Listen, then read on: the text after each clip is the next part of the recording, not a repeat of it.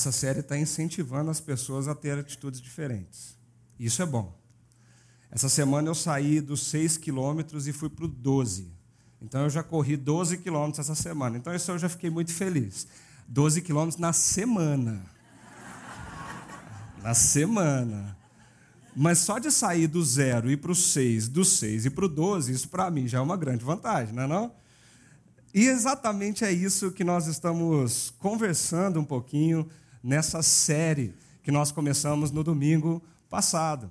Essa série vem falar um pouquinho no nosso coração sobre hábitos, hábitos que transformam a nossa vida, hábitos que mudam a nossa realidade.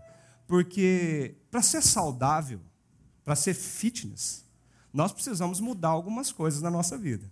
Nós precisamos abandonar algumas coisas, mudar princípios. A gente precisa mudar coisas que nós comemos, nossa rotina. Nós precisamos buscar uma vida melhor e uma vida saudável.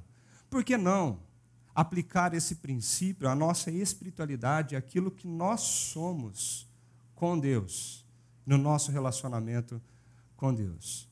Na semana passada nós falamos um pouquinho sobre a nossa corrida e nós desafiamos a nós mesmos aqui no domingo a correr a corrida que foi proposta a cada um de nós, mas correr de uma forma, correr com perseverança. E para correr com perseverança, nós precisamos nutrir algumas coisas na nossa vida. Primeiro, inspiração. Segundo, transpiração. Terceiro, concentração. E tudo isso nós fechamos aqui domingo com aquele vídeo que fez todo mundo chorar por pensar no amor de Deus que carrega cada um de nós nessa jornada da vida. Hoje eu quero convidar você, eu queria pedir para o pessoal lá da projeção soltar o meu slide aqui, e eu queria pedir, convidar você a um segundo desafio. Se nós aprendemos a correr e correr com perseverança, Hoje eu quero convidar você para um movimento, um movimento de não correr sozinho. Porque no meio da turbulência e da agitação da vida, nós temos a mania de querer fazer as coisas por nós mesmos. Nós queremos correr a nossa corrida, mas correr sozinhos. Nós achamos que esse é o nosso desafio, é o nosso objetivo, é a nossa corrida, e nós nos restringimos a nós mesmos. Mas a palavra de Deus nos convida a um outro movimento. E essa manhã eu queria convidar você a refletir sobre isso. No mundo dos esportes, parceiro de treino nos tiram de uma zona confortável na direção de uma vida mais saudável. No mundo dos esportes, nós somos desafiados quando nós corremos juntos. Existe um grupo pequeno aqui na nossa comunidade que uma pessoa falou assim: essa história de correr, mas dá uma preguiça de levantar cedo, talvez sair do trabalho, pôr um shorts e ir lá para a lagoa correr. Esse negócio dá, dá um desânimo na gente. E de repente ele falou assim: Mas eu preciso sair dessa inércia. E ele desafiou, como líder de grupo pequeno, o grupo inteiro dele para poder fazer uma parceria nessa corrida. E eles começaram. No começo foi um movimento sutil, foram quatro pessoas. Com muito suor, eles conseguiram dar uma volta na lagoa.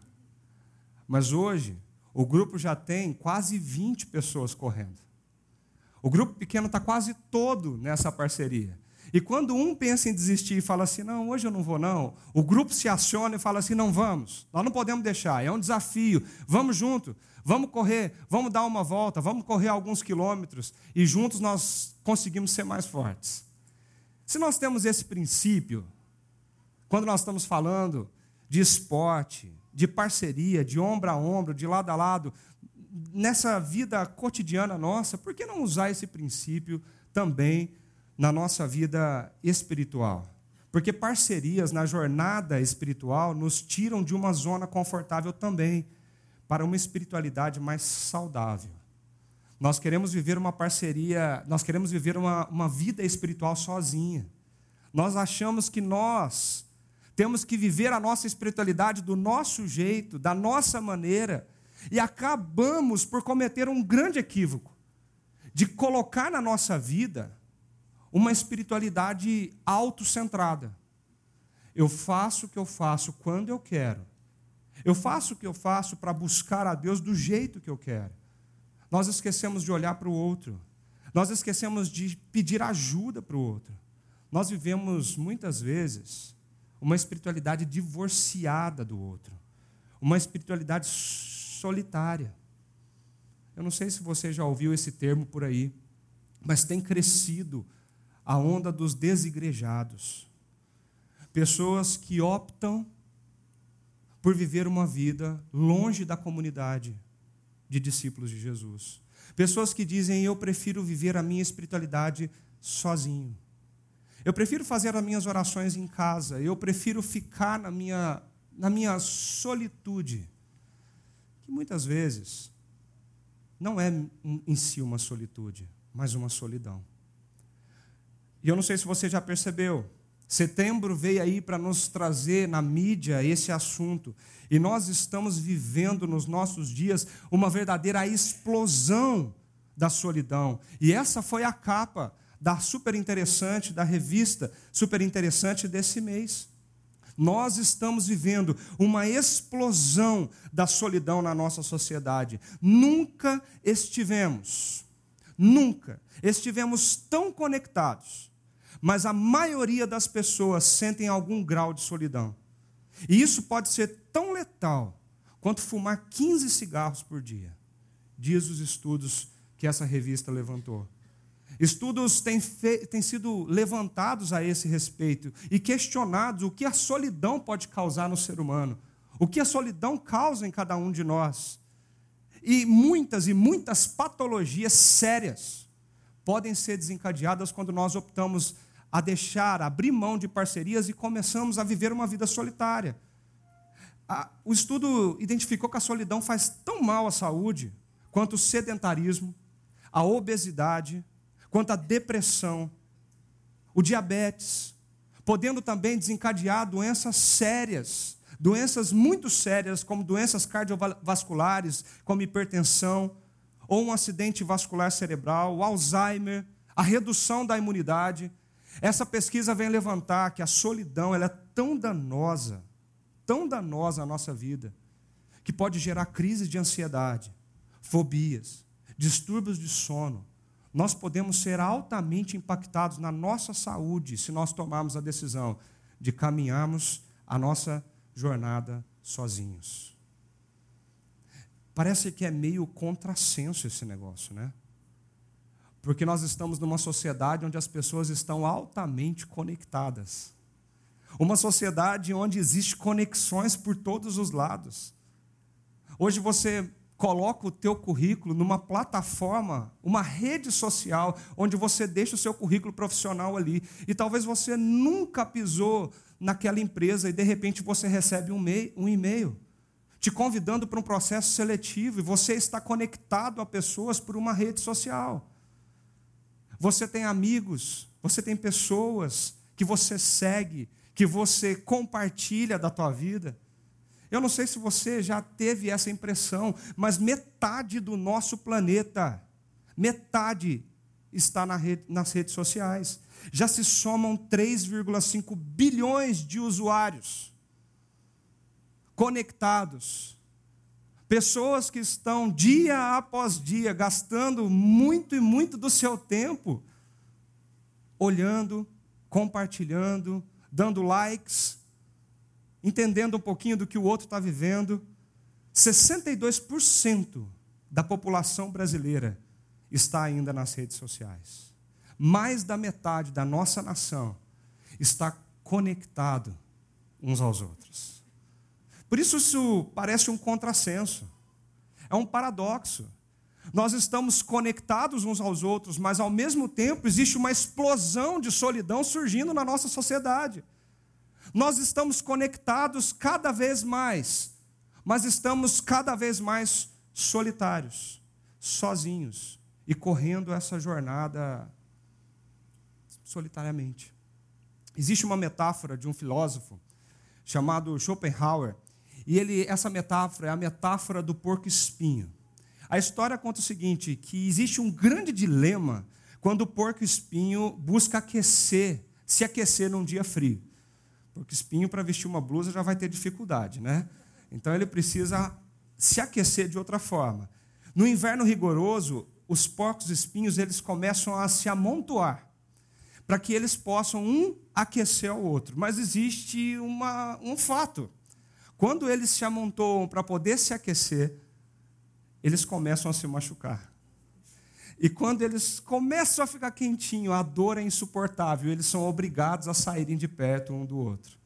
Mas quando o frio começa a ficar insuportável, eles começam a flertar com a possibilidade de antes machucado, mais quentinho. E eles voltam a se reunir e voltam a se separar novamente. É aquela questão: se me afasto, eu sinto frio. Se eu chego muito perto, eu me machuco. E um filósofo da atualidade chamado Leandro Carnal, ele escreveu um livro chamado Dilema do Porco Espinho: Como encarar a solidão.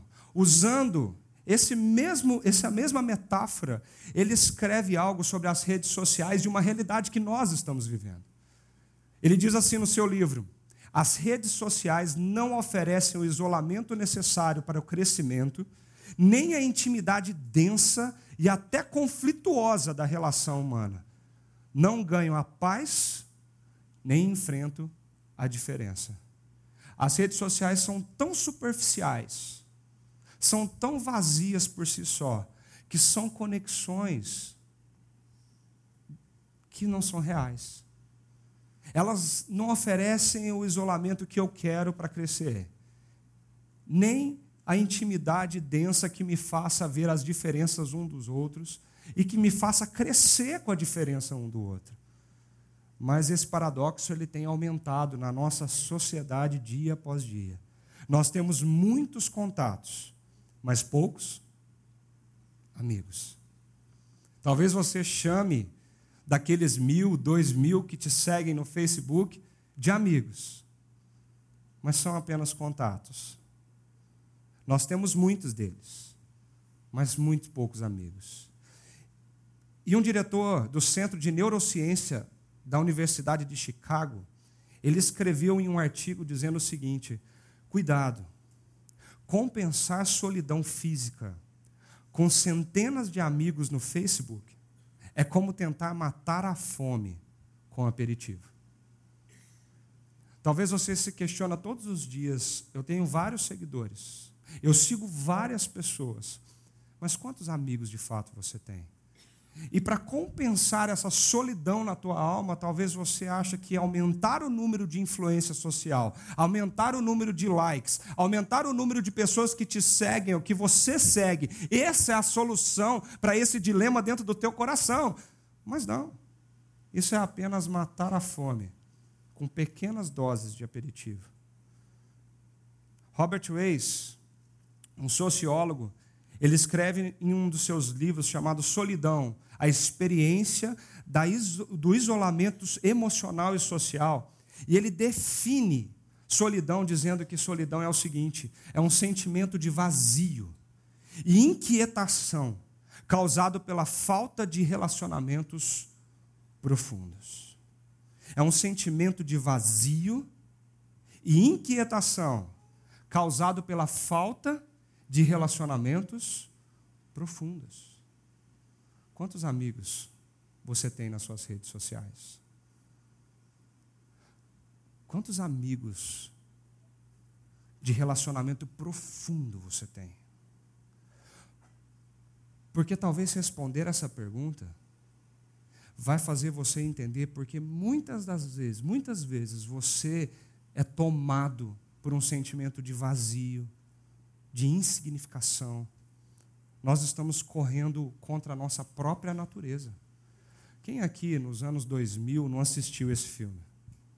Náufrago. Aquele, aquele, aquele personagem do Tom Hanks vivido com tanto afinco que fez ele perder mais de 20 quilos para gravar esse filme. Ele participava do tipo de um correio dos Estados Unidos. A empresa mandou ele viajar e ele fazia esses voos constantemente. Mas em um desses voos, o avião entra em pane e ele cai. E junto, numa, na época de Natal, ele se vê perdido em um lugar totalmente isolado e sem nenhum ser humano. Quando você vai assistindo aquele filme silencioso, sem diálogo, aquilo vai dando até uma certa agonia no nosso coração. E ele se vê naquela ilha deserta, tendo que sobreviver com algumas caixas de entregas que sobraram do avião. Coisas que para nós hoje significam muito, para ele naquela ilha deserta passou a não significar nada. E ele começou a redesenhar a sua vida. Mas uma coisa ele tinha que fazer: ele tinha que reinventar como ele manteria a essência dele como ser humano. E para isso, ele achou uma bola. Uma bola de uma marca chamada Wilson. E ele com seu próprio sangue, ele marca essa bola. E ele faz um desenho de um rosto, e essa bola passa a ser o seu melhor amigo. É com ela que ele trocava experiências, é com ela que ele contava as suas angústias, é para ela que ele dizia aquilo que ele estava sentindo no seu coração. Sabe por quê? Sabe o que esse filme vem trazer à nossa mente? Na nossa essência, nós somos seres sociais. Nós precisamos de amigos. Sete anos depois, nós vimos lançar no cinema um filme chamado Na Natureza Selvagem, umas aventuras de Christopher McCandless. Ele era um jovem de 22 anos que saiu da universidade, estava cansado do materialismo, do consumismo, e ele disse: Eu vou viver a minha vida sozinho. E ele pegou tudo que ele tinha abandonou todo o seu sucesso, seu academicismo, todo o seu conhecimento, e ele disse: Eu vou percorrer os Estados Unidos e eu vou chegar até o Alasca, mas eu vou fazer tudo isso sozinho. E eu quero viver a vida na melhor intensidade que ela tem para mim mesmo. Ele faz isso. Isso é o fatos, fatos de uma história real. Ele entra no seu carro, percorre distâncias, quilômetros, mas morre solitário dentro dessa Kombi. E no seu diário fica escrito uma frase: A felicidade só é real quando ela é compartilhada. No auge da sua experiência de querer percorrer o seu caminho sozinho chegar até o Alasca, ele se encontra com um dilema: nós não conseguimos viver a vida sozinhos. Se nós tentarmos, nós não seremos felizes, porque a real felicidade, ela só existe quando nós compartilhamos aquilo que nós vivemos. Isso está na nossa essência. Isso faz parte de cada um de nós. Nós precisamos de relacionamentos porque somos criados à imagem de um Deus que é relacional.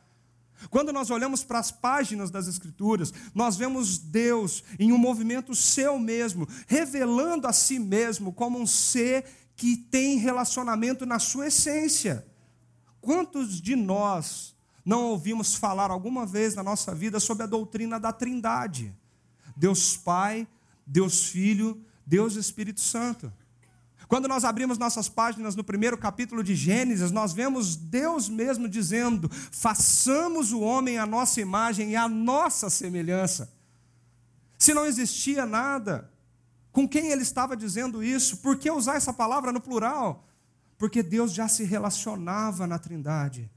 Deus tem o um relacionamento na sua essência. E ele se relaciona entre si mesmo.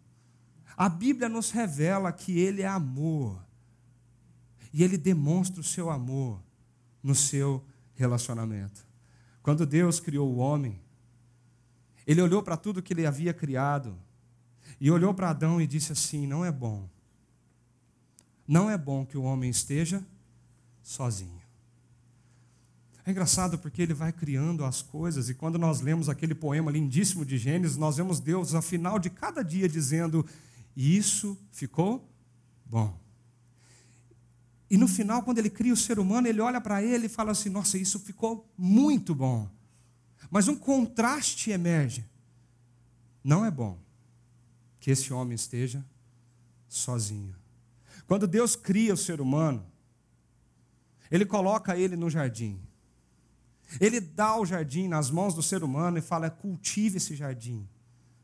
E Deus todos os dias descia naquele jardim, e por mais que isso seja difícil para mim e para você imaginar e compreender na nossa mente limitada, Deus descia naquele jardim e ali conversava com o ser humano todos os dias. Porque Deus queria que o ser humano tivesse em si, como imagem e semelhança dele, a sua essência. Um relacionamento profundo, diário, honesto, transparente, baseado em amor e verdade. Tanto é que a Bíblia nos fala que eles estavam nus, mas não sentiam vergonha. Era o primeiro relacionamento perfeito entre Deus e a sua criação. Isso está na nossa essência. Nós fomos criados assim. E quando nós tentamos fazer qualquer movimento contrário a esse, de caminharmos sozinhos e seguimos a nossa vida sem parceiros, sem amigos, sem companhia, nós estamos fazendo um movimento contrário àquilo que nós somos, àquilo que nós fomos criados para ser. O ser humano precisa de relacionamentos, isso está no nosso DNA. Nós não precisamos criar Wilsons na nossa vida mas nós corremos o perigo de nutrir relações superficiais o tempo todo. O Burger King lançou uma campanha que mexeu com a cabeça dos publicitários. Ele fez uma campanha que eles disseram assim: que se você desfizesse 10 de seus amigos do Facebook, você receberia um cupom para um Whopper, um sanduíche. A pessoa com que você desfez a amizade receberia uma notificação do próprio Burger King dizendo que ela foi trocada por um delicioso hambúrguer. A ideia da empresa era levar a pessoa que foi trocada por esse sanduíche e dizer assim: Uau, esse sanduíche deve ser sensacional. Essa matéria saiu no jornal New York Times que trouxe uma reportagem apontando o sucesso da estratégia de marketing. Enquanto muitos olhavam para o Burger King e falavam assim: que loucura! Mas na primeira semana, na primeira semana da campanha, 234 mil amizades foram desfeitas. E o Burger King foi obrigado a dar mais de 23 mil sanduíches, o que levou a empresa a cancelar a campanha imediatamente. Quando quando nós lemos essa reportagem, uma coisa saltou no nosso coração. Meu querido, eu não sei se você percebe isso aqui. O que vale uma amizade no Facebook? Um Uber? As nossas amizades hoje, elas são descartáveis. Nós vivemos movimentos completamente utilitaristas naqueles que estão perto de nós. O sociólogo Zygmunt Bauman defendeu que nós vivemos numa sociedade marcada por relacionamentos que são líquidos. Eles não têm forma, eles escorrem pelos nossos dedos.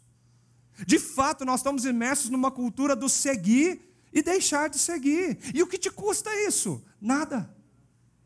Basta um clique. E você deixa de seguir, você bloqueia quem você quiser, você desfaz uma amizade. Você abandona pessoas. Isso não te custa nada. O nosso problema não é a falta de relacionamentos, é a falta de relacionamentos profundos, consistentes, verdadeiros. Temos muitos contatos para os quais expomos a nossa vida, mas poucos amigos que fazem de fato parte dela. E talvez, na sua realidade também, você consiga trocar algumas centenas de amigos das suas redes sociais por um Uber do Burger King. Ou talvez você troque por menos que isso. Quem sabe por nada. Enquanto na nossa essência Deus nos fez para termos relacionamentos profundos, diários, honestos, transparentes, baseados em amor e verdade, nós estamos cada dia mais utilitaristas, superficiais, descartáveis, liquefeitos, dentro e fora das nossas casas. Porque quando entramos em casa, nós pensamos que nós estamos super protegidos dessas coisas. Mas não. Existem pais que não conhecem seus filhos. Existem filhos que não conhecem seus pais. Se algumas perguntas profundas forem feitas dentro da mesa de refeição hoje, nas nossas, nas nossas famílias, Talvez muitos dos nossos queridos chegados não conheçam algo, algumas, alguns detalhes da nossa intimidade. Pergunta na mesa de almoço hoje: Filho, qual que é o sonho do papai? Pergunta para sua esposa. Pergunta para ele qual é o seu sonho. Mas não se assuste se muito dessas perguntas ficarem sem respostas. Porque nós vivemos superficialidade. Meu querido, nós criamos a solidão. Nós criamos a solidão. Mas como resolver esse problema? Como responder a essa explosão de solidão e superficialidade dos nossos dias? Queira você ou não, você está imerso nessa cultura, a cultura da solidão. E nós precisamos voltar ao que a Bíblia nos diz sobre a essência do relacionamento humano. Porque Deus ainda continua usando parcerias profundas para nutrir não somente a nossa essência, mas uma espiritualidade saudável. Se eu fizesse um teste essa manhã com você e perguntasse para você o seguinte: o que significa ser amigo? Na tua opinião, um amigo, não um amigo do Facebook, mas um amigo profundo, um amigo real, um, um amigo que você tem para a vida toda. Quais seriam as características que vocês levantariam sobre isso, que nós levantaríamos aqui? Você já parou para pensar nisso? Talvez muitos, muitos aqui falariam sobre profundidade, Muitos aqui falariam em amor, verdade, fidelidade, honestidade. Não é assim? Mas o que nós vivemos na nossa prática é superficialidade, vazio, falta de intencionalidade e solidão. Essa questão não intriga somente a mim e você. Essa questão não intriga somente a nossa comunidade, essa questão é uma questão que intriga os relatos bíblicos há muito tempo. O livro de Eclesiastes é um livro que foi escrito e colocado entre os livros de sabedoria das, das Sagradas Escrituras. É um, são livros que nos ensinam a ver e viver pela expectativa do Criador. E esse livro tem uma palavra muito importante para que a gente compreenda todo ele. É uma palavra em hebraico, revel, que quer dizer, ou traduzida muitas vezes por vaidade. Você já leu Eclesiastes e se deparou com aqueles versículos vaidade, vaidade. Tudo é vaidade. Mas essa palavra, ela tem muito mais profundidade do que simplesmente vaidade. Vaidade na nossa cultura hoje, ela não tem muito esse sentido de futilidade. A palavra em hebraico, literalmente, pode ser traduzida por uma imagem, o vapor ou a fumaça. E quando o autor de Eclesiastes se depara com a vida, ele começa a olhar para vários ângulos da vida e várias perspectivas da vida, e ele começa a chegar em algumas conclusões. Meu Deus, eu me apego ao dinheiro, eu me apego à saúde, eu me apego à carreira, eu me apego ao status, ao prazer, mas no fim das contas, tudo isso é fumaça. Tudo isso é vaidade. Tudo isso é fútil. Tudo isso é passageiro. É uma neblina que se dissipa sem, sem que nós percebamos. O autor de Eclesiastes usa essa palavra 38 vezes em seu livro para dizer o quanto a vida ela é observada como uma fumaça por muitos de nós. E um desses fatos foi quando esse autor se para para para pensar sobre as relações do ser humano. E no capítulo 4 de Eclesiastes, ele coloca assim: Eu descobri ainda outra situação absurda debaixo do sol. E essa palavra absurda é a palavra traduzida muitas vezes por vaidade. Essa palavra absurda é o que nós chamamos de fumaça. É, é, é, o que nós chamamos de neblina. É a imagem daquilo que se dissipa com facilidade. Eu descobri uma outra situação, uma outra situação que passa, uma outra situação que se dissipa. E ele diz assim: havia um homem totalmente solitário. Não tinha filho nem irmão. O autor de Eclesiastes vem levantar a mesma problemática que nós estamos levantando aqui essa manhã. Nós, no século 21, vivemos uma explosão de solidão. Mas quando ele olhou para a vida humana, o que ele sentiu? A vida, às vezes, é solitária. A solidão não tem sentido. A solidão é uma fumaça. Pode até parecer para nós uma busca que faz sentido, mas no final nos deixa vazio. E pensa comigo, nós pensamos, nós acreditamos que buscar algumas coisas na vida sozinhos é melhor para nós mesmos. Por exemplo, quanto dinheiro eu buscar e conseguir e ter só para mim, mais rico eu fico. Porque se eu dividir isso com alguém, eu fico menos rico. Concorda comigo? Parece uma coisa tão óbvia que a gente não para para pensar nisso. É um princípio, eu quero mais, mas eu quero mais para quem? Para mim mesmo. Eu quero ter meus bens para quem? Para mim mesmo. Eu quero buscar uma carreira, uma carreira profissional e ter sucesso. O que o meu nome seja exponencial no mercado. Mas para que eu quero isso? Para mim mesmo. E nós nos aventuramos nessa jornada solitária de buscar coisas para nós mesmos os nossos empreendimentos, as nossas vontades, os nossos desejos. A esperteza popular brasileira diz que a solidão é o caminho mais rápido para o sucesso. Se você quer ter sucesso logo, então não chame ninguém, caminhe sozinho, porque você consegue ir mais rápido. É o caminho mais rápido para alguns, para a felicidade, para o prazer. Mas a sabedoria de Deus, ela afirma que a solidão é absurdo que a solidão é fumaça, que a solidão é passageiro. O texto aponta para nós um perfil de uma pessoa solitária, observada por esse escritor, pelo grande sábio de Eclesiastes. Ele começa dizendo assim: Esse homem trabalhava sem parar. Ele queria tudo para si, ele era um verdadeiro workaholic eu sou sozinho e eu tenho que conquistar o meu reino, eu tenho que conquistar o meu império, eu tenho que conquistar quem eu sou, o meu nome, então eu vou trabalhar sem parar. Eu vou fazer, porque tudo que eu tenho vem das minhas mãos, do meu esforço, do meu trabalho, daquilo que eu posso ser. Então eu vou trabalhar sem parar.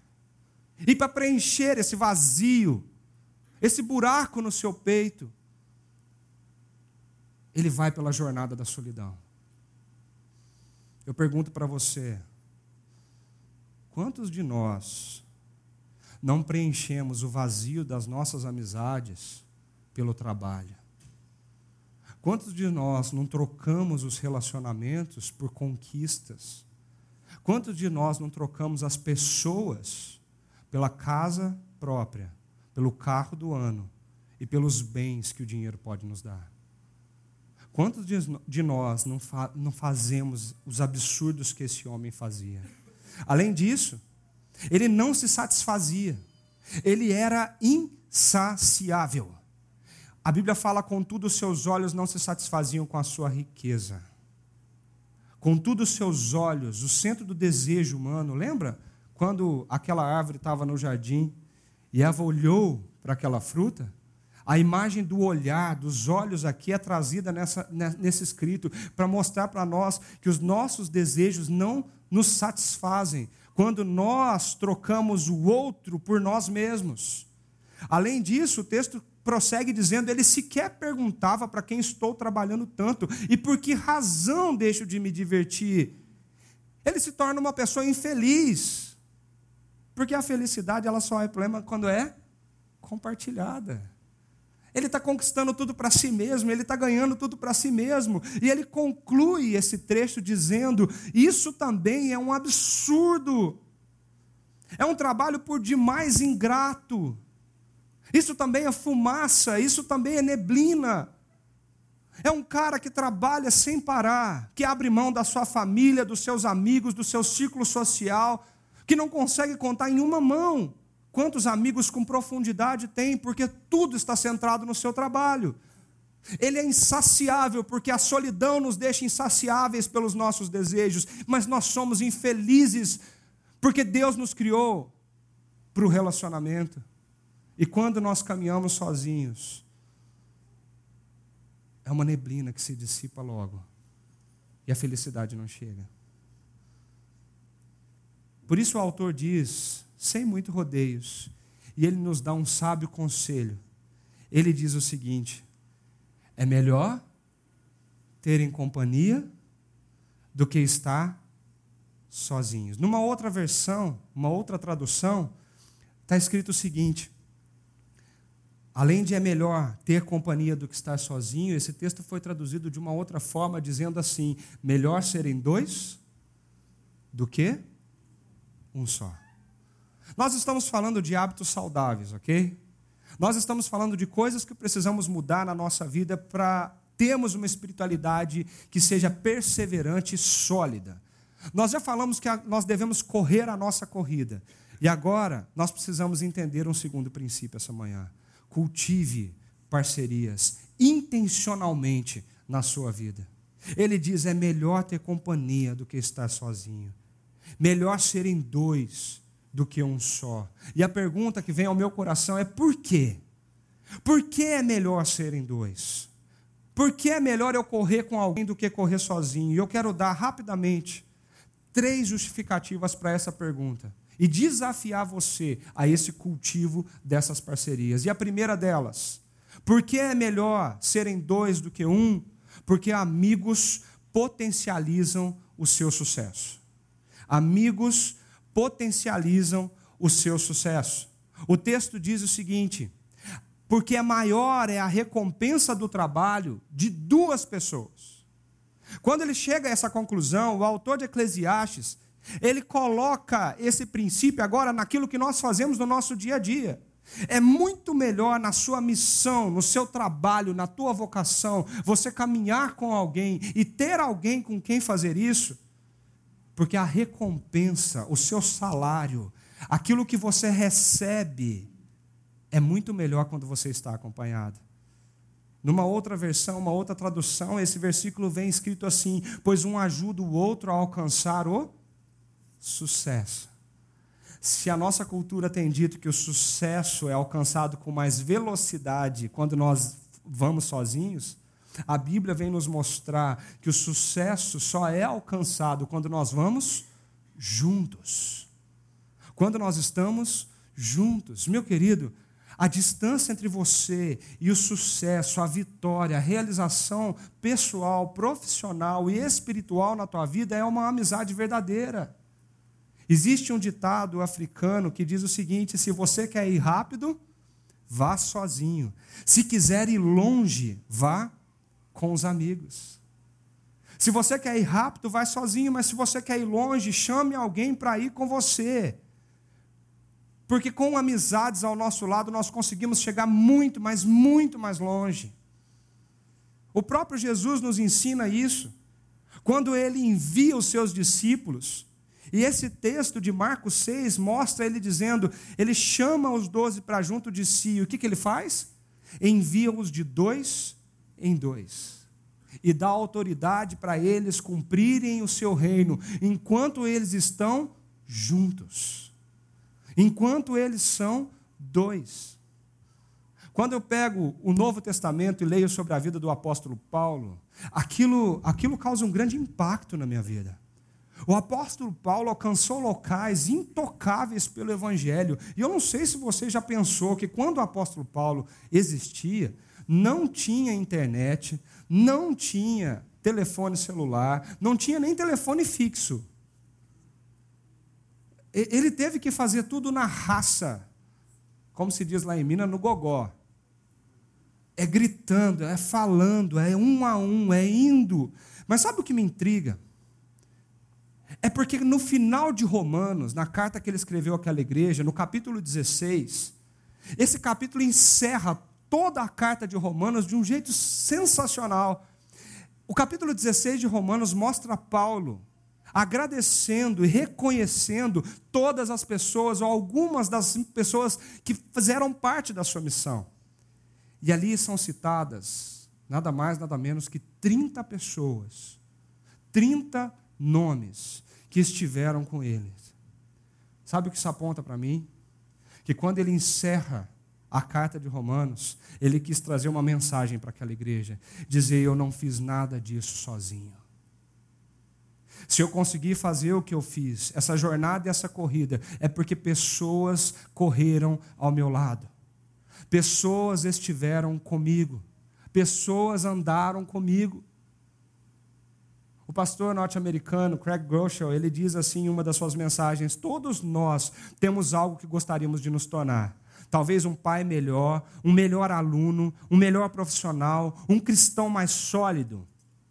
Mas e se a decisão de se tornar realmente quem você deseja fosse uma decisão sobre quais amigos você escolheu? Você já parou para pensar nisso? Quem são os amigos que você escolheu na tua jornada? Eu não sei se você já ouviu falar da história de Glenn Mills. Glenn Mills, ele é treinador do Racers Track Club em Kingston, na Jamaica. Ele não tem uma única medalha de atletismo em seu nome. A sua carreira incipiente se esgotou logo na sua infância. Quando ele percebeu que, particularmente, ele tinha um grande obstáculo para ser superado. Embora ele quisesse ser um atleta e correr, ele não tinha velocidade. No entanto, o seu amor pelo esporte perdurou. E Mills voltou toda a sua atenção para o treinamento. O resto, como eles dizem. Seus mentoriados do time conquistaram incríveis 71 medalhas no campeonato mundial e 33 em competições olímpicas. Talvez você nunca ouviu o nome desse homem, Glenn Mills, mas foi esse homem que resolveu um dia caminhar do lado de alguém chamado Usain Bolt e que foi responsável pelos grandes conselhos e a grande parceria desse campeão olímpico. Hoje, essa verdade ainda nos inspira. Que se nós quisermos ir sozinhos, nós vamos conseguir muitas coisas. Mas quando nós entendemos a perspectiva bíblica que nos manda de dois e nos manda ter amigos, nós cultivamos parcerias, porque nós chegaremos mais longe, mais longe e muito mais vitoriosos. No Chakra Talk, o último episódio, no episódio 6, uma pergunta foi levantada para o pastor Ricardo, perguntando para ele o seguinte: que decisão tomar diante de encruzilhadas difíceis? O que fazer quando estamos diante de oportunidades e decisões que não ferem os princípios de Deus, mas eu não sei o que priorizar? Eu vou dar um spoiler aqui agora. E se você ainda não escutou, o pastor Ricardo traz de volta um princípio que nós temos falado muito aqui na nossa comunidade. Nós precisamos consultar os nossos mentores. Aqueles parceiros, aqueles amigos mais maduros que nos conhecem profundamente e também conhecem profundamente a Deus. A pergunta é: quando eu tenho algo para decidir na minha vida e eu sei que isso não fere os princípios e valores de Deus, como eu faço para decidir quando eu tenho várias opções na minha frente? Chame o seu amigo. Pergunte para o seu mentor: quem é o seu mentor? Amigos potencializam o nosso sucesso. E é por isso que o texto fala que a melhor paga do trabalho é quando nós andamos juntos. Um segundo princípio que esse texto nos mostra é que os amigos carregam você na sua adversidade. Olha só o que esse autor, o autor de Eclesiastes, chegou à conclusão. Se um cair, o amigo pode ajudar-lhe a levantar. E se dois dormirem juntos, vão manter-se aquecidos. Como, porém, manter-se aquecido sozinho? Um homem sozinho pode ser vencido, mas dois conseguem defender-se. Três exemplos práticos da vida. Na vida nós caímos, nós temos momentos de queda, momentos onde nós erramos, nós falhamos, momentos onde nós tentando acertar, nós cometemos erros. Se nós estivermos juntos, nós temos quem pode estender a mão nesses momentos difíceis e nos puxar de volta. Eu não sei você, mas quantas vezes na minha vida eu estava caminhando para um verdadeiro precipício em algumas decisões que eu tomava. E se eu estivesse completamente sozinho, eu tinha tomado muitas dessas decisões. Mas porque tinham amigos dos meus do meu lado, eles ofereceram a sua mão e disseram para mim, Leandro, para. Isso é uma loucura. Não faça isso. Olha o quanto você está cego e o seu coração está orgulhoso e arrogante para não perceber o buraco que você está enfiando. E por causa de conselho de amigos chegados, eu, eu até caí, mas eu pude ser levantado. Como pode ser levantado alguém que não tem uma mão amiga? Um segundo exemplo prático, ele fala, e a gente sempre usa esse texto lindo para falar do casamento, né? Mas aqui a palavra amigo aparece. E o contexto aqui é um contexto de deserto, é um contexto, um contexto hostil, de muito frio. Sabe os porcos espinhos? O frio está aqui. E de repente dois viajantes estão caminhando pelo deserto e o frio chegou. Se eles não se unirem e dormirem com as costas um no outro, eles não vão conseguir se aquecer e eles podem até morrer de hipotermia. E aqui um princípio prático. Ele diz: olha para a vida. Se, se os dois dormem juntos nesses momentos difíceis, penosos, de frio, de solidão, de vazio, um consegue aquecer o outro e colocar o outro de volta nessa jornada e nessa corrida. Mas se você estiver sozinho, meu amigo, você pode morrer de frio. Nós congelamos o nosso coração, nós apagamos o nosso sonho, nós matamos a nossa esperança quando nós tentamos caminhar sozinhos. Um terceiro exemplo que ele nos dá é que um homem consegue ser vencido. Mas quando dois soldados encostam as suas costas e empunham a sua espada, pode vir inimigos de todos os lados que eles conseguem se defender de tudo que vem. Quando você está sozinho, a sua retaguarda está abandonada. E você pode ser ferido. Você pode se machucar muito. Queda, frio, conflitos. Quantas coisas nós passamos na nossa vida? Divórcio, dúvidas, depressão, injustiças, calúnias, perdas de bens, perdas do dinheiro, morte de algum familiar. Quando você estiver enfrentando momentos assim, quando o inimigo chegar para tentar te derrotar, quando o frio chegar para tentar te sucumbir, quando você cair, quem está do teu lado para te levantar? Quem são essas pessoas? Se nós fomos feitos à imagem e semelhança de Deus, Deus colocou na nossa essência um desejo: o desejo de termos amigos. E eu queria fazer uma pergunta para te provocar a pensar quem são seus amigos de verdade. Quem você chama em caso de urgência na tua vida? Ao longo da vida a gente preenche isso um monte de vezes. Você já percebeu isso? Caso de urgência, você vai voar, você tem que colocar lá algum telefone para ser contactado caso aconteça alguma coisa com você. Né? Sempre lá, para quem eu ligo em caso de emergência? Essa pergunta tem que provocar uma reflexão no nosso coração. Porque parece que até é óbvio, né? É óbvio que eu vou colocar o nome da minha esposa lá, mas se ela estiver junto com você? Se vocês dois estão nesse voo, se a gente acredita que dois são um no casamento bíblico, então nós estamos falando de uma outra pessoa. Quem é essa outra pessoa?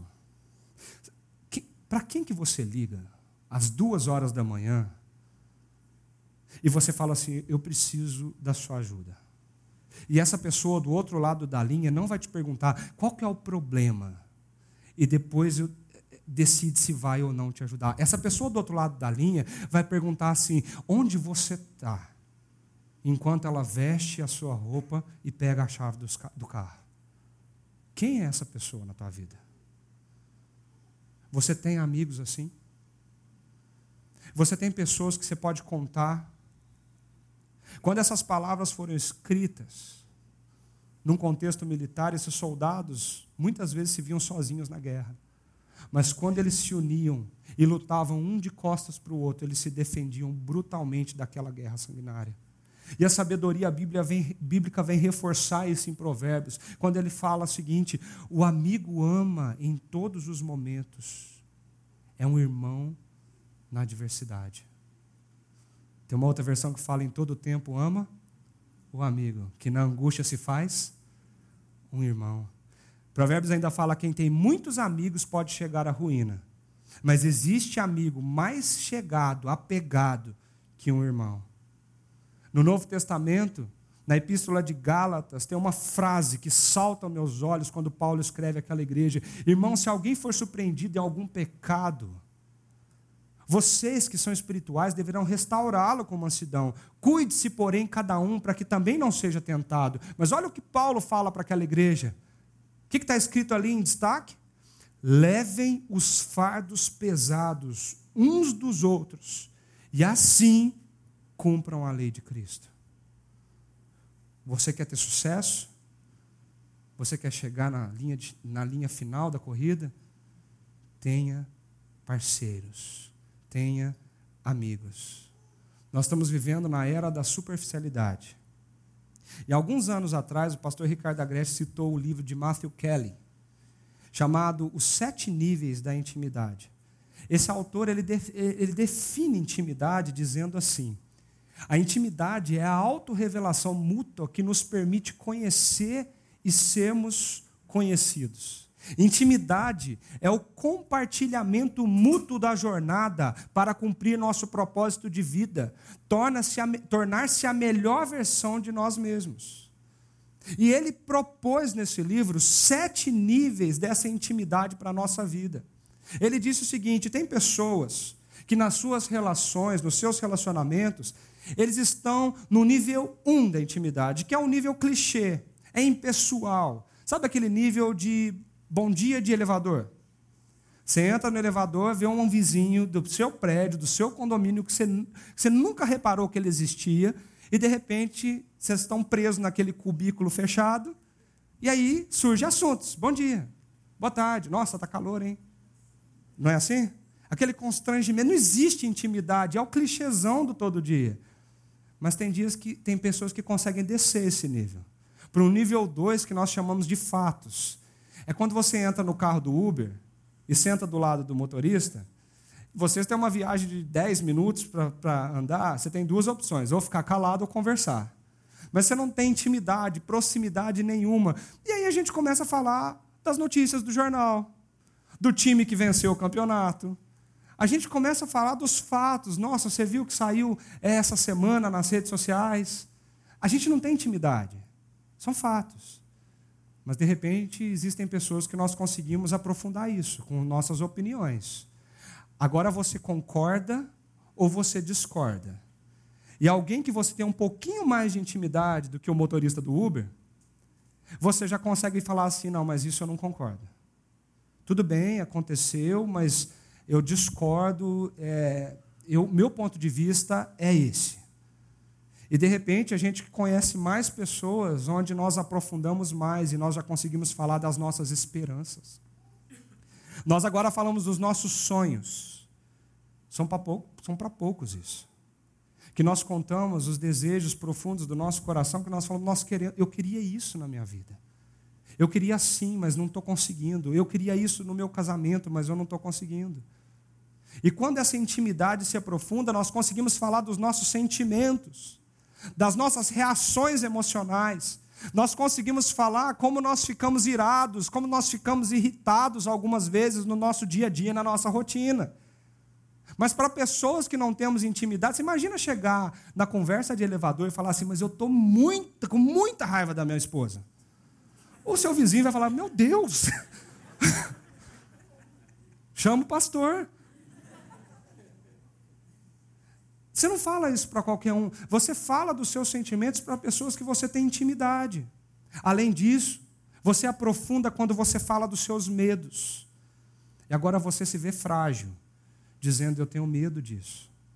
Eu tenho medo daquilo. E por fim, você chega no último nível de intimidade quando você consegue abrir o teu coração e expor as suas necessidades. É mais do que falar dos seus medos, dos seus erros, é dizer para sua esposa: Eu preciso do teu amor. Eu preciso do teu perdão. Você se torna totalmente vulnerável e frágil e olha nos olhos do seu amigo e fala assim: Você me machucou e eu preciso de você. O problema é que muitos de nós não conseguimos passar do nível 3 nas nossas relações sociais. Nós falamos bom dia, nós comentamos os fatos e o que está rolando na rede social. Nós até damos as nossas opiniões, mas quando somos discordados, o que, que nós fazemos? Basta bloquear. E basta eliminar aquela pessoa da sua vida. Isso não é amizade profunda. A pergunta é: o que te impede você de ter amigos verdadeiros? E por fim, amigos suplementam o seu crescimento. O versículo bíblico diz assim: se um cair, um amigo pode ajudá-lo a levantar-se. Mas pobre, pobre, preste atenção nessa palavra, pobre, triste, miserável é o homem que cai e não tem quem ajude a levantar. Essa palavra é forte, é uma palavra de profunda tristeza, é uma palavra de, nossa, coitado, que triste que lastimável alguém que não tem alguém, outra pessoa que estenda a mão nos momentos difíceis, nos momentos de queda. Todos nós já conhecemos essa a questão do ponto cego quando nós estamos dirigindo. E as tecnologias vêm aí para poder nos ajudar. Já tem carro que quando existe um objeto chegando perto daquele ponto onde o retrovisor não mostra, ele aciona um alarme, ele mostra um sinal e ali você sabe que você não está enxergando, mas alguma coisa está se aproximando. Você está dirigindo, você acha que está bem, você percorrendo o seu caminho, mas o seu ponto cego não consegue deixar você ver aquele ponto, aquele objeto, aquilo que está chegando. Nós não somos super-heróis, meus amigos. Nós somos seres humanos que fomos projetados para sermos relacionais e termos amizades. Eu sei, amizades são difíceis difíceis de serem feitas com profundidade e intimidade para que você chegue no último nível. Mas nós precisamos de amigos que sejam amigos tão íntimos no nosso coração que consigam nos mostrar quais são os pontos cegos da nossa vida. E é por isso que a amizade suplementa a nossa espiritualidade. Porque quando eu estiver diante do meu amigo e ele estiver fazendo algo que desagrada a Deus, que ofende a Deus, aquilo que não vai de encontro ao que Deus quer para você, eu chego para ele e digo: olha aqui, em amor, eu preciso de dizer que você está errado, que não está certo o que você está fazendo. Você não está enxergando o que está acontecendo com a tua vida. Mas se você não tem amigos que conseguem dizer essa verdade em amor para você em conversas cruciais, sabe do que a Bíblia te chama? De miserável. De um pobre homem que quando cai não tem como se levantar. Esse texto termina dizendo assim: um cordão de três dobras não se rompe com facilidade. Quando existe uma dobra só, um fio só, você puxa esse cordão e ele se arrebenta. Quando esse cordão é dobrado e você puxa ele, você não está sozinho, a, a chance dele se arrebentar, ela diminui muito. Independente do que significa cada termo desse versículo, o princípio é: quando nós estamos juntos, nós somos mais fortes. Nós estamos falando de fitness, não é? Por isso a palavra suplemento. Amizades suplementam a sua espiritualidade. Olha que bonito ficou isso. Por quê? Porque amizades nos deixam fortes. Se você cai, se você tem um ponto cego, se você não está enxergando aquilo na tua vida, você precisa de amigos que sentem com você e digam para você, meu amigo, o lugar que você está trilhando é perigoso. As suas decisões são perigosas. Cuidado. Cuidado. Tem sido muito comum ouvirmos o termo da mentoria 360. Eu não sei se você conhece esse termo. Eu queria propor para você um desafio novo. Porque existem momentos na nossa vida que nós somos altamente desafiados a tomar decisões e nós não enxergamos tudo nós temos pontos cegos na nossa vida, no nosso caráter, na nossa personalidade, nos nossos relacionamentos. A amizade 360 nos permite fazer quatro perguntas. E a primeira delas: quem é seu amigo mentor? Aquele amigo mais velho, mais experiente que você, e que no momento de decisão, no momento de cegueira, no momento onde você está confuso, no momento onde, onde você não consegue sair do lugar para tomar aquela decisão. Quem é esse amigo que você liga e fala assim: Eu preciso tomar um café com você, eu preciso compartilhar dos meus sonhos, das minhas expectativas, dos meus medos, para que você me ajude a tomar essa decisão? Quem é esse nome? Quem é esse amigo? Mas ao mesmo tempo nós precisamos ter pessoas, amigos que estão dentro do nosso contexto. Existem pessoas que trabalham junto com você. Existem pessoas que estão dentro da tua casa. Pessoas que convivem com você na faculdade. Quem são esses amigos íntimos e profundos que você pode tomar um café e dizer: Eu estou com uma decisão importante para tomar na minha vida e eu preciso de ajuda? Você pode tirar meia hora do seu dia para poder sentar, me ouvir, eu abrir o coração e você me dar a sua opinião. Você está dentro do meu contexto, você sabe o que eu estou passando, você sabe o que eu estou enfrentando na minha rotina. Mas existe um quarto amigo, um terceiro amigo. Quem é o seu amigo, mas que está fora do seu contexto? E que você pode também ligar e dizer: Eu sei que você não me acompanha todos os dias, mas eu tenho intimidade para te pedir ajuda. Eu estou enfrentando isso, isso isso e preciso tomar uma decisão. Você poderia tomar um café comigo para a gente conversar um pouco? Quem é essa pessoa? Mas e mais surpreendente do que isso, de nos cercar de um amigo mais velho que nos ofereça esse apoio, de dois amigos da mesma idade, ou mesma experiência que nós, um dentro e fora do nosso contexto, a última pergunta vem levantar: quem é o amigo mentoreado por você? Quem te liga pedindo para você tomar um café com ele? Quando você estiver enfrentando uma, uma situação assim, será que você também não precisa ouvir essa pessoa? Ela tem menos idade, menos experiência, mas ela pode sentar com você e pode ajudar você nessa decisão. Segundo Eugene Peterson, a amizade espiritual tem sido um dos aspectos da espiritualidade mais negligenciadas e subestimadas na vida da comunidade cristã. A, espirit... a amizade espiritual ela é tão importante quanto esse momento que nós estamos fazendo aqui.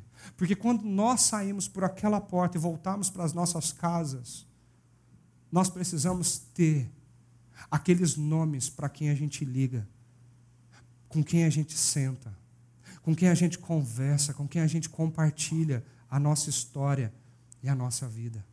Provérbios fala como ferro afia o ferro, um amigo afia um amigo. Tem um outro versículo que diz: Fiéis são as feridas de um amigo, mas os beijos de um inimigo são enganosos.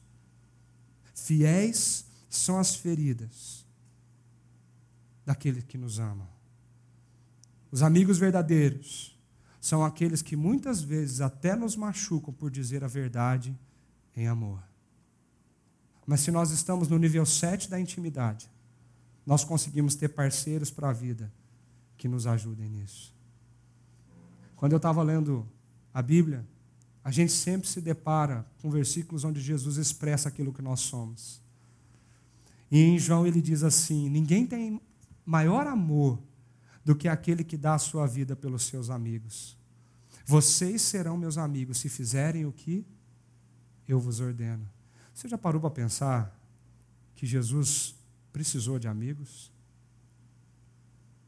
No momento antes de ser morto naquela cruz, Jesus estava no Getsemane sozinho.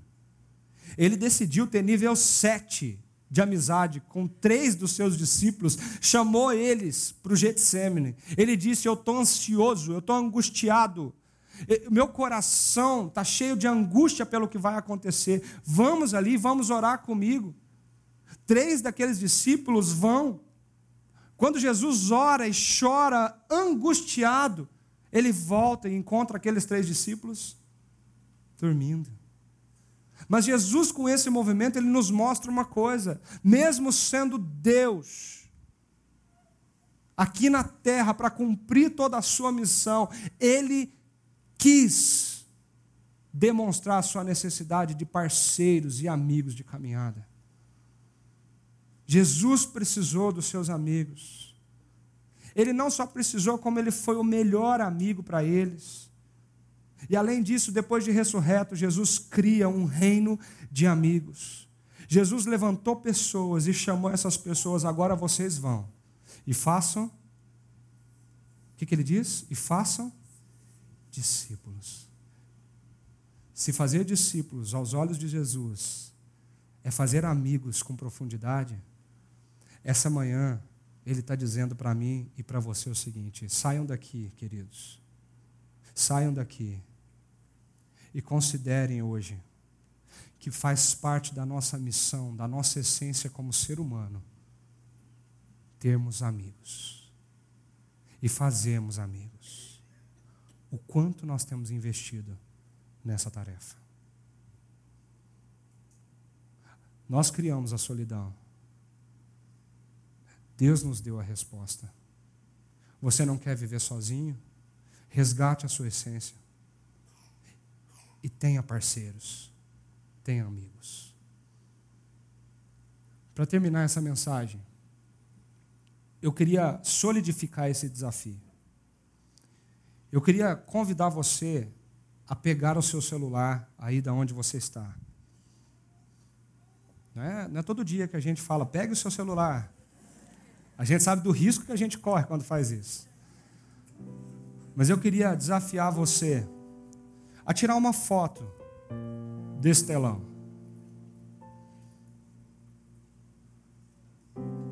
Se você não tiver acesso a essa foto agora, você pode pedir para alguém te encaminhar essa foto depois. Mas de tudo que nós falamos, eu queria desafiar você a levar esse quadro para a tua casa. E debaixo dessas quatro perguntas existem quatro linhas em branco. E essas quatro linhas em branco, só você pode preencher. Não é a sua esposa, não é seu marido, não é seu filho, essas quatro perguntas, elas vêm ressaltar algo na nossa vida. Quem são os nossos amigos? Os nossos amigos de nível 7. Não de nível 1, nível 2, nível 3. Quando eu vi a propaganda do Burger King, eu falei assim: gente, tem muita gente no Facebook que não deveria estar aqui. São pessoas que eu não tive o nível 1 de intimidade. E por que, que elas são amigas minhas? Amigas. Leve esse quadro para casa. E eu desafio a você, em algum momento desse dia, você tirar um tempo para você sentar e preencher essas quatro linhas. Quem é o amigo mais experiente que você que você pode contar nos momentos que você precisar de uma mão para te levantar, de um conselho para te dar, de um apoio, de um ombro para chorar. Na tua empresa, na tua faculdade, na tua casa. Quem é a pessoa dentro do seu contexto, com a mesma experiência, com a mesma idade que você, que você fala, eu posso contar com essa pessoa, eu posso caminhar com ela, ela vai me dar bons conselhos, ela vai ver os meus pontos cegos, e ela sabe o que eu estou passando. Mas e fora do seu contexto? Talvez você está precisando hoje pegar o seu telefone, depois de preencher esse quadro, e ligar para essas pessoas. Mandar uma mensagem de áudio para essas pessoas. E dizer para elas o quanto você conta com cada uma delas na sua vida e na sua jornada. Talvez nós dizemos que nós temos esses quatro nomes, mas nós vivemos como se eles não existissem. Mas nós continuamos vivendo uma vida solitária. Que você saia essa manhã desse lugar. que você que nos acompanha pela internet, que essa manhã você possa pensar: quem são os meus amigos, os meus parceiros? Vamos orar?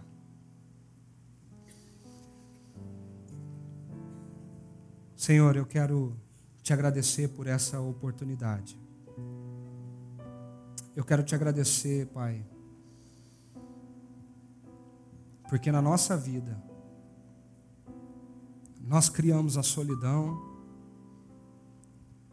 e nós optamos pela solidão em muitos dos nossos caminhos. Nós insistimos em tomar decisões sozinhos. Nós insistimos em fazer algumas coisas por nós mesmos e optarmos por viver uma espiritualidade centrada no nosso coração e no nosso desejo. Nós dizemos até que nós não precisamos vir na igreja porque nós não precisamos de uma comunidade para andar do nosso lado. Nós não queremos participar de um grupo pequeno, porque nós não queremos aprofundar o nível de intimidade dos nossos relacionamentos, nós não queremos, ó Pai, ser vulneráveis, nós não queremos abrir para as pessoas quais são os nossos medos, os nossos anseios, quais são, Pai, as áreas da nossa vida que eu tenho necessidades gritando dentro de mim. Nós queremos amigos, mas nós optamos pela solidão. E nessa manhã, a tua palavra vem nos lembrar que é melhor serem dois do que um. Que o Senhor necessitou de amigos. Que o Senhor chamou para si amigos. Que o Senhor nos fez pessoas. Para irmos até o nível 7 da nossa intimidade nos nossos relacionamentos. Nós pedimos que essa seja a realidade da nossa vida. Em nome de Jesus. Amém.